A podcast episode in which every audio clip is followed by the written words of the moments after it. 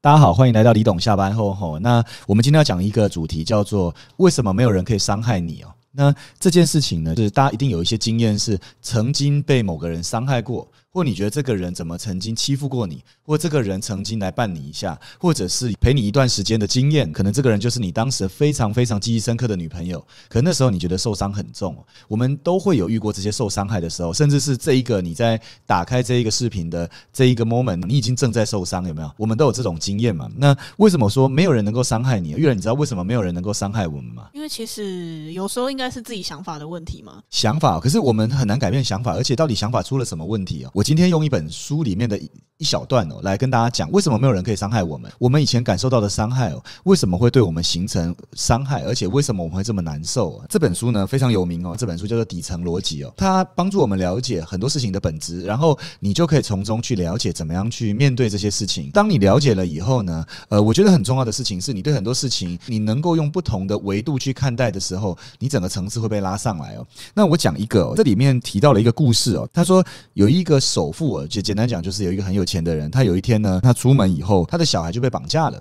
那被绑架了以后呢，他就找了很久，找了很久，找了很久，应该超紧张的吧？超紧张的。后来他就配合绑匪的时间，配合所有绑匪的一切的过程，然后在对的时间、对的地点，然后把钱就交给了他，他小孩就回来了。他回来了以后呢，他就在跟他朋友讨论这一段的经历哦，到底为什么会发生这件事情，以及发生这件事他的想法是什么？为什么你小孩被绑架了，可是好像他的朋友看他很淡定？然后他朋友就问他说：“你怎么可以淡定到你连小孩被绑架？你说你做生意这笔三千万亏掉了，五千万亏掉了就算了，你钱亏掉了就算了，那很淡定没有事情。可是为什么你连小孩被绑架你都这么的淡定？”其实他一直在思考一件事情，就是说为什么他个绑匪会来绑他的小孩哈？第一件事情，他就回忆当时小孩被绑架的场景了，哦就是这个地方其实已经跟你讲了治安不好，同时你人生地不熟，然后第三你又是开着名车出去，就是一个很显眼的来抢我这样子吗？就是简单讲，他回想这整件事是，他觉得他自己没有切换好。比如说，他假设在在他原本他的国家，在他熟悉的地方里，可能当地的治安比较好，也不是只有他一台好车子。再来，因为熟悉当地的环境、社会运作的节奏不是，所以他不会有任何警觉心嘛。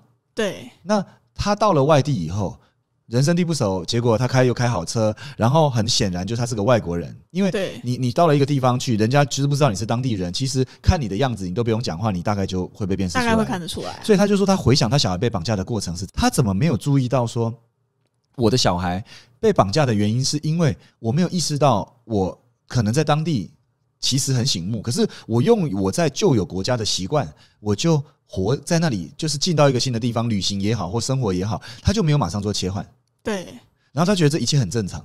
嗯，非常的正常，所以发生了这件事后，他跟他朋友分享完，他说：“其实呢，这个是我的错。哦，这是他很不一样的他”想法欸。他这样子跟他的朋友说：“这是我的错。”对，那他的朋友就更不能理解说，你怎么会好？你把这件事放下就好了，你还说这是你的错？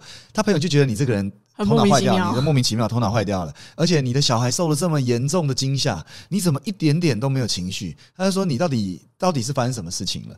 那后来他就讲，有一个奥地利的心理学家。阿尔弗雷德·阿德勒，简单讲，这一个人就提了一个命题哦，他提了一个概念叫做课题分离。课题分离课，题分离这件事情其实原本是运用在人际关系的，对，那并不是他写的这个要来解释这个绑架的，他是嗯用课题分离这个概念来解释人与人之间的关系。对那怎么说呢？他原本是说要解决人际关系的烦恼，就要去能够去区分一件事情，叫做区分什么是你的课题，什么是我的课题。就是每一个人对需要知道的事情不一样。你在人跟人互动的过程，你要能区分什么是他的课题，对，什么是我的课题。对？那比如说以刚才这个绑匪的例子，对于绑匪来说，他的课题是什么？他的课题就是他犯罪了，对，但是这是他的课题，不是我的课题。那是他的事，其那是实他的他的事情事。那我的课题呢？我的课题是相反的。以刚才这一个，以刚才这一个富商来说，他的课题是什么？他的课题就是他没有够多的警觉心去警觉到，或马上立即反应过来。他到了一个新的城市，他特别保守，对他用旧有的习惯在生活。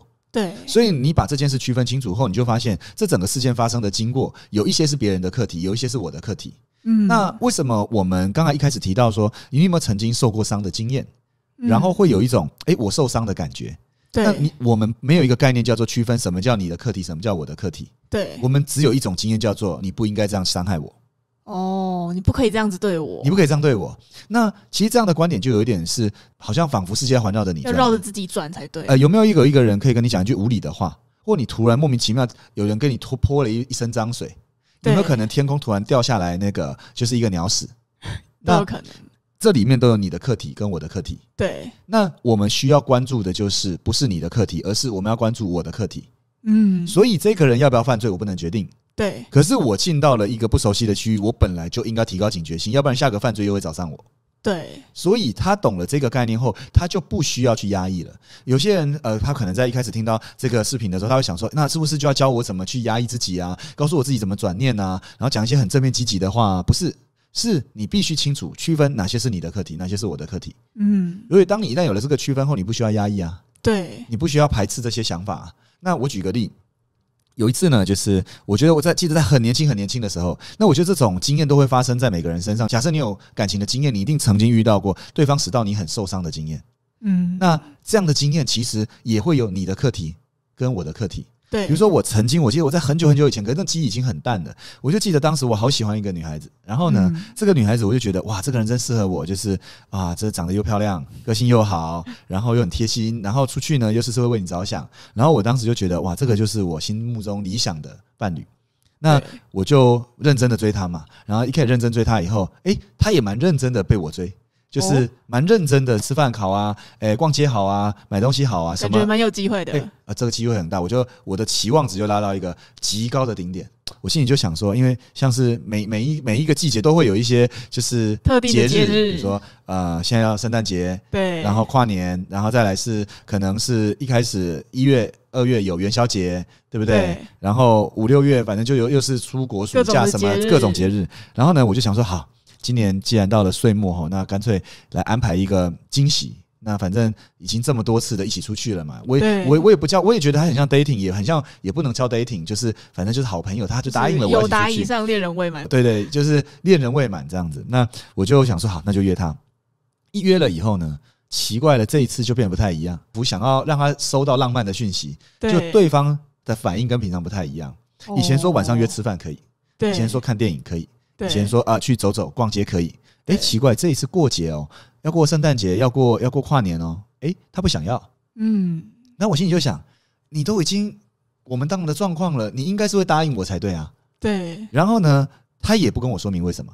嗯，然后就已读没有回，啊，已这读没回。个那我心里就当时有一点觉得不太开心，就想说你不要去，你可以告诉我啊，你怎么可以这样子对，我你怎么可以？这样对我呢？有没有出现刚才那个场景？对，你怎么可以这样对我呢？对那你怎么可以这样对我的时候，我们就把自己摆在一个受害的心态了，哇，嗯那太惨了。所以那一次呢，我就心里非常的不太平衡。然后我想说，你怎么可以不回呢？你好歹也要告诉我你不想去，然后你也可以告诉我你为什么不想去嘛。对啊，那你不喜欢我 OK 啊？那你看这里全部都是谁的标 准？其实都是自己的，都自己的标标准，因为我预设了他应该告诉我。准。第对，二还要告诉我原因哦。嗯，第三，他不喜欢我，我还要他告诉我哦。那我问你，对有没有人可能是因为他不好意思，也他是有可天生就是能啊害羞，型的？第二，有没有可能他怕伤害我？对，结果他这个动作，只是他不晓得他让我更受伤，对，但是其实他没有任何的义务需要告诉我，确实啊，他也没有义务一定要回答我。对，就像是我们的生活中，我们会有很多的义务，好像别人要爽我约，一定要告诉我。其实也并没有呃，其实说坦白哦实在并没的有，他的课题叫做他不守时，对于他的承诺他没有兑现，对这个是他的课题。对，可是我的课题是，如果今天他没有兑现的时候，那我用什么心情回应，以及嗯我有没有我还是可以去做的事。嗯，然后虽然我被你浪费时间了，可是因为我了解你了，我下次就不会被浪费了。对我觉得做分离课题，它是可以帮助我们走得更远，而不是让我们这次不要受伤。对，所以这个是非常重要的。嗯那所以这个课题分离以后，我觉得大家可以去运用这件事情的想法，然后能够去用在自己的生活中。这里面有哪几个地方可以用？第一个，感情。嗯所以说，感情受的伤不够多，你不知道你自己适合什么。嗯哦，因为你不晓得怎么去分离课题，对嗯你要有够多的分离课题。比如说，有些人说：“哎、我这个男朋友他有了小三，然后使到我受伤，哎，这个够严重了吧？这还要谈分离课 题？”